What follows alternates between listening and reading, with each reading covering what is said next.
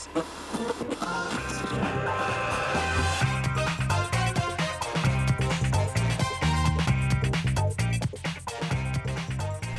If I make you sick, it's not my mask problem. It's It's your My problem. problem. Yeah, your your problem. Yeah. your face. no, not my face. I already covered up. Oh, you you OK。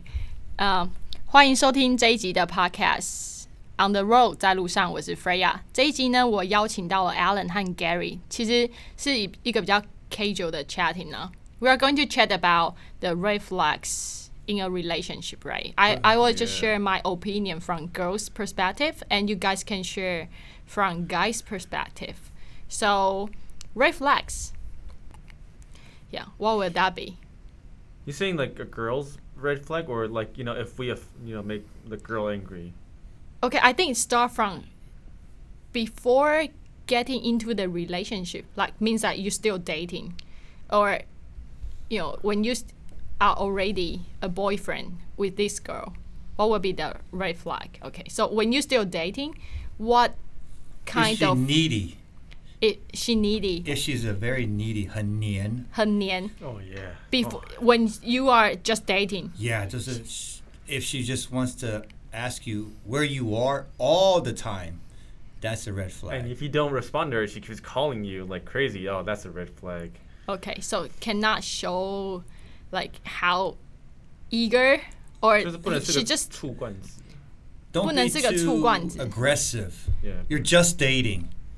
okay when you are just dating don't be too needy and don't 吃醋 and don't ask where you where you are and what are you doing too openly Too often or all the time. Yeah, just give each time. other some space. okay when you are still dating Yeah. but you can do that when when you guys start a relationship. When you're kind of official or when you kind of say, are we together? And Uh-huh. then you have a commitment. I see. Do you do you ask girl that questions? Are we together? You don't, but I believe the the standard is a few different standards, but generally generally it's after you are intimate or with each other quite close, close, closely. Okay. So even you are intimate, that doesn't mean you guys are together yet. So- generally, yeah, not yeah. Not yet. Not yet. And it and that's not the time for girls to show to show needy and well, that is I- if you've been intimate, you kind of yeah. Uh, th- Then you're kind of together. I see. I I think do it. You have to commit it. Yeah. yeah, but it should be natural, right? when you want to see somebody, you, you want to see somebody. So I think it's mutual. Two people want to see each other more.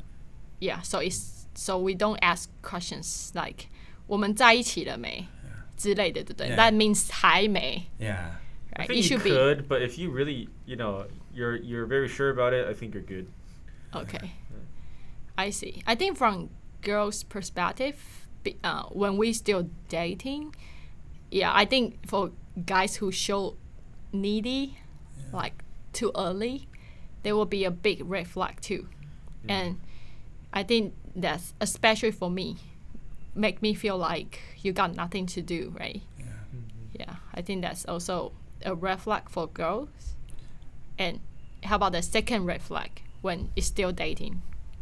I, I think it could be. Uh, Greedy, like No, needy, greedy, greedy. and like I all the scenes from the Bible, sins. seven sins from Bible. uh, I think a red flag is is uh, does she or he does she or he introduce you to her friends? If you hmm. haven't been able to meet her or his close friends or even any friend, that could be a red flag. Okay, it means that this relationship might not be serious. Yeah, yeah. You're Okay. both just secret of each other. You're both each other's secret. Okay, so meeting friends or introduce you to to her friends is also important, right? yeah, yeah. Okay, means that you treat this person seriously and you want the friends to know about this person. Yeah. I see. Or how about yeah. Or how about just not 不想啊，就是 I think some I, I I saw some posts on PTT or some like blog posts, they say they never, they might date for seven or even more longer, seven years or longer, and they never, you know, engage that much with their SO's friend. Is that normal?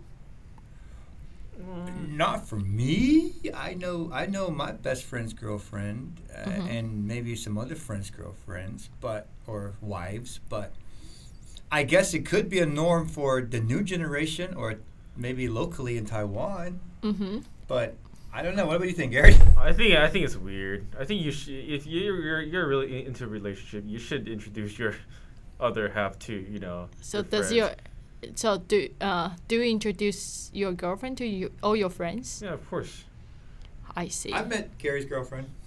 yeah he had ice cream with and I I I never met your girlfriend. so we're not close. I'm kidding. I'm kidding. Okay, I'm not a friend. I'm no, not a I'm friend. kidding. I'm not a friend. I'm just a, a colleague. no, no, no, no. Why? Um. So actually, how he- how Alan met my girlfriend was also, you know, something like a coincidence, right? Yeah, it wasn't set up. It wasn't set up. It wasn't set up. No, it wasn't because uh, Gary messed up reservations for a restaurant, and uh, just so happens Oh my buddy could get reservations at another restaurant, and uh, I And I- you were also in, at that restaurant. And he just went there to that restaurant for their ice cream. yeah. So my buddy has a restaurant. They have a lot of ice cream, and I really like the ice cream there because he has Haagen Dazs. is, is that why? Is that reason why you make friends with your friend? Yeah, that's basically why the reason, just for the ice cream. Just Just for the ice cream. For the free ice cream. No, no, Always no, no, about that's ice a big cream. break flag there. That's a red flag. Okay. How about when you get into a relationship? What what makes you want to stop that relationship? I still think for my my biggest red flag is Still too needy. too needy. Yeah, like asking a bunch of I questions. want you, Gary. Like, I on, need you a- so much. Get get a life, man. Get a life, bro. you know, we're, we're you know, you know, I I, res- I like that's why you know my girlfriend I respect her because you know she she we have built both have a little bit of space. mm-hmm. That gives you more flexibility to do you know just be yourself. Mm-hmm. Yeah. I think you you two guys are in a very different situation, right? Like Alan got married and lived with uh, his wife for sure. Yeah. So how long have you g- been married?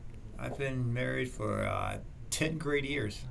Ten great years, and Holy- while Gary is, you know, You know, when I um, was still in elementary school, you were already married. That's right. Shut up. I'm kidding. I'm kidding. Okay, I know you are young, the youngest. Okay, but anyways, you you you have a girlfriend, and you guys not live together, right? Um, she has a you know has a place outside. I just you know go ch- chill with her. and you live with your family, Yeah. right? So you go to her place. Yeah. and you know And- cuddle with her. I think that's all we need to know, Yeah, man. yeah. You wanna share some more? No, no, no, no. no. Just cuddle. Just cuddle. Cuddle, We'll, see, we'll keep it PG. Okay. okay, gotcha. So I think that's a very different like definition of needy. I think for you guys are different. For mm-hmm. Gary, it means like the girlfriends weren't bugging you too much or or restrict you from what you want to do, want to be with you all the time, right? And but for Alan, I believe it's more like I don't know. I because I never get into a marriage. Yeah, so. yeah. If you've never been in a marriage, I guess uh, finding time between two busy people Mm-hmm. is uh, is something that should be, uh, like not negotiated, but uh, like come to an agreement. Like when's a good time that both both of the busy people can make time for each other. I see. Yeah. Okay. And how about for for girls or boys who are listening to our podcast now? If they are not sure, uh, if if they want to continue the relationship they have now, what's the questions you think you can, you know, share that they can ask they themselves or ask their boyfriend or girlfriends to make that decision? Oh. Right. I, I have my answer. Oh, do you need mo- some more time to think, Gary? you can, you can go. I'll share. You can think, man. I, I say this quite often is um, mm-hmm. if you want to date somebody or, or be with somebody for a while, Mm-hmm. you should be able to accept their their flaws or what's negative about them.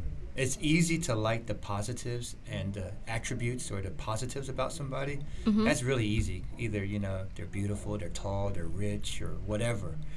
Uh, but it's hard to accept people's flaws or negatives. And if you can accept the flaws or the negatives about your other significant other, Mhm. you're in a good place. So it's about acceptance, right? It's not about, yeah, I hate what he has now, but I, I, I will change it in the future, right? It's impossible, right? It's, it's acceptance. You just need to accept these people, Yeah. like the, the of course, the worst uh, side they they are, Yes. but then Everybody's you can different. yeah, and then of course you can enjoy the best side they Exactly, have, right? yeah. But it's not about changing or something. It's about acceptance. Uh, yeah, yeah. I, and everybody has different positives and negatives. It's just, does that mix work for you? Yeah. And how and I also think sometimes love fades. I don't know if I use it right, but a lot of people break up because they feel like oh we we are more like a family now. You know, I don't feel that passion we had before. It's not like I'm not exciting to date you anymore or we don't make love anymore, something like that. Yeah. And you guys have any opinions about that? Oh, I think that's um That never happened to you. never happens to me. But I will say that um, it's a common it's common that Mm-hmm. people have changes in their taste. People everybody has a different taste and it changes. Mhm. But I think uh, when you really care about somebody and that person and you realize the other person cares about you a lot, Mhm. that common understanding usually keeps people together. I think. Okay. So if you guys really care about each other, then love never fades away, right? You will figure out a way to keep it alive. Yeah, I believe so. And Uh-huh. generally, you know if the person across from you really cares about you. Generally, most people can say, "Oh, I know they really love me," or and then that's that's it's important to know that. I see. Yeah. How about you, Gary? You mean the first question? Yeah, or anything you can share. Well, I, I just feel like um, no matter you know the other, no matter if you're dating a girl or boy, no matter how good they look, how good their body is, how how rich they are, at the end of the day, you know, I think what keeps the relationship going is the acceptance. the acceptance. Yeah. Yeah. Um, if you can fart or like burp in front of your other your, your other half, you're good. Okay. Yeah, yeah. I always say if you can take a shit in front of your, your wife Yeah, or yeah. husband, you guys are a You're match. good. you're good. Okay. Yeah. So it feels like the partnership, right? Like you can you can yell at each other. Yeah. Yeah, and you know, no matter what, you guys won't leave each other, Yeah. and you can be like really open, Mm-hmm. right, Yeah, to because if each you other. don't if you don't like something and you can't s- s- talk about it, it's g- just going to be g- getting more more and more awkward in the you know when when things pile up. uh, I see. Yeah. So if there is a problem, try to solve it. Try to communicate at the first place, right? Don't hide and don't endure. Yeah, face the problem and work on it together, Yeah. right? That's true. I Very see. true.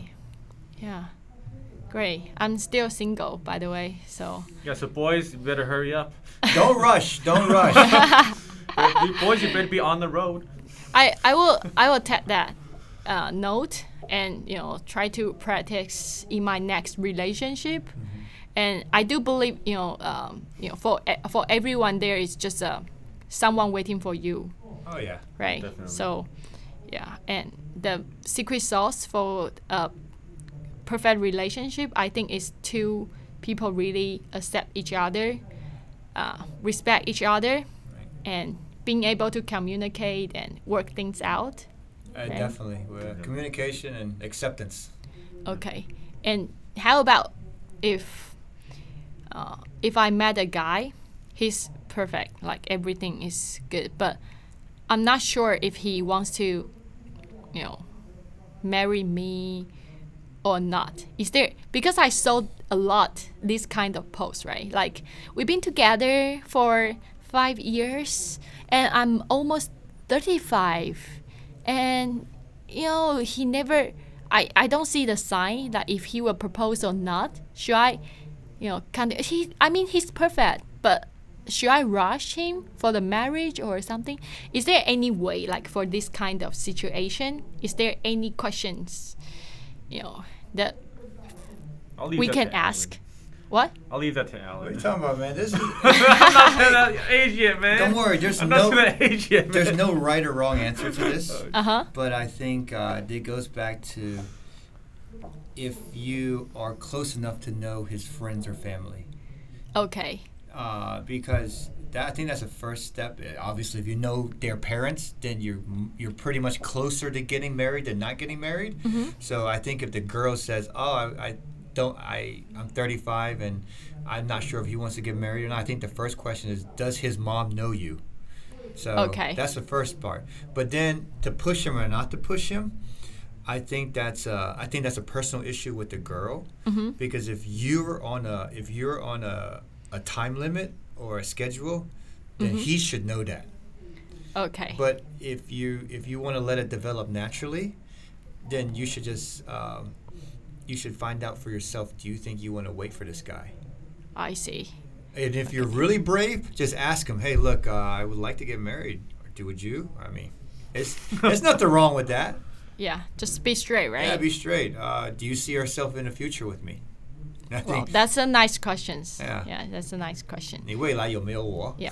And how about if I plan to marry a guy, but I'm sure, and I, I'm sure he's mom and dad, you know, don't like me. You know, um, should I get married? Because I, I can tell like his whole family hates me so much. No, don't get married. On that situation, don't get married. Alan has right? some good experience. So not just about the the the person you are married with, but also the whole family. Uh, well, I say that, and I say that with if the guy you're marrying is a a mabao, Ma Bao. then Okay. don't marry that guy. Okay. But if that guy is uh, independent thinking, and if his family doesn't like you, Then it's fine. I think it's fine. If the guy's strong enough to have an independent thought and his own feelings, Okay. I think that means he cares about you and you care about him. Then don't worry about the family. Just don't be a Okay. mapo. Don't be a mapo. Don't be a model. For guys, don't be a model. Any way that you can identify if this guy is a model or not. Anyway, I think it's quite easy. It's, it's pretty easy, honestly. Yeah. That's You can quite tell. You can tell. I think you are a model, I'm right? not a, definitely not a mapo. I'm definitely not a mapo. but you you you go home for dinner so often. Every time we were like, hey, how about Why hanging can't I out go tonight? for dinner? and you Come just on. say, oh, I, I I promised my mom to go back for dinner. That's what you always said. Oh. Hey, that's being Xiao Right. Sun, not being mapo. Ah. Oh, I think that's the That's ex- being excuse Chelsea. Maba oftenly used, That's right? being Xiao Sun, not being mapo. Mapo is Okay. like you know, you know helicopter parents. 直升机父母. Uh, What? What's that? Just and just like you know, uh, taking care of everything you do. You know, wiping your ass. You know, clean. You know, doing your shit, and then just preparing everything for you nicely. Oh, I see. So it's still important to get into his family, right? Get into his family and observe how he react with his parents. If his Oh, yeah. parents always Yeah. doing shit for him, Well, Or yeah. ma- maybe if he doesn't have an opinion and his parents always have an opinion. For example, hey, I want. For example, if I'm the you know the mapao and I tell my mom I want to do this, my mom's like, no, you can't. You have to listen to me. And I'm like, okay, okay, okay. oh, now, now there you I go. That's see. a mapao.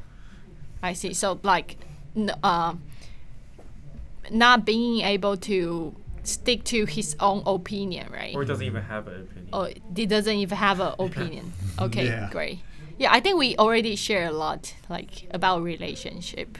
Yeah, and let us know if you have any questions. You know, this is the first time we're trying to do a a trio, Yeah. it's a trio or wow. trial, Uh, trio, A trio. a Trio, trio. trio. Three of us here. Yeah, three of us here for our podcast. I hope you guys enjoy it. Please follow us on Instagram podcast dot otr podcast 在路上。谢谢你们收听，拜。 Yeah. Bye bye.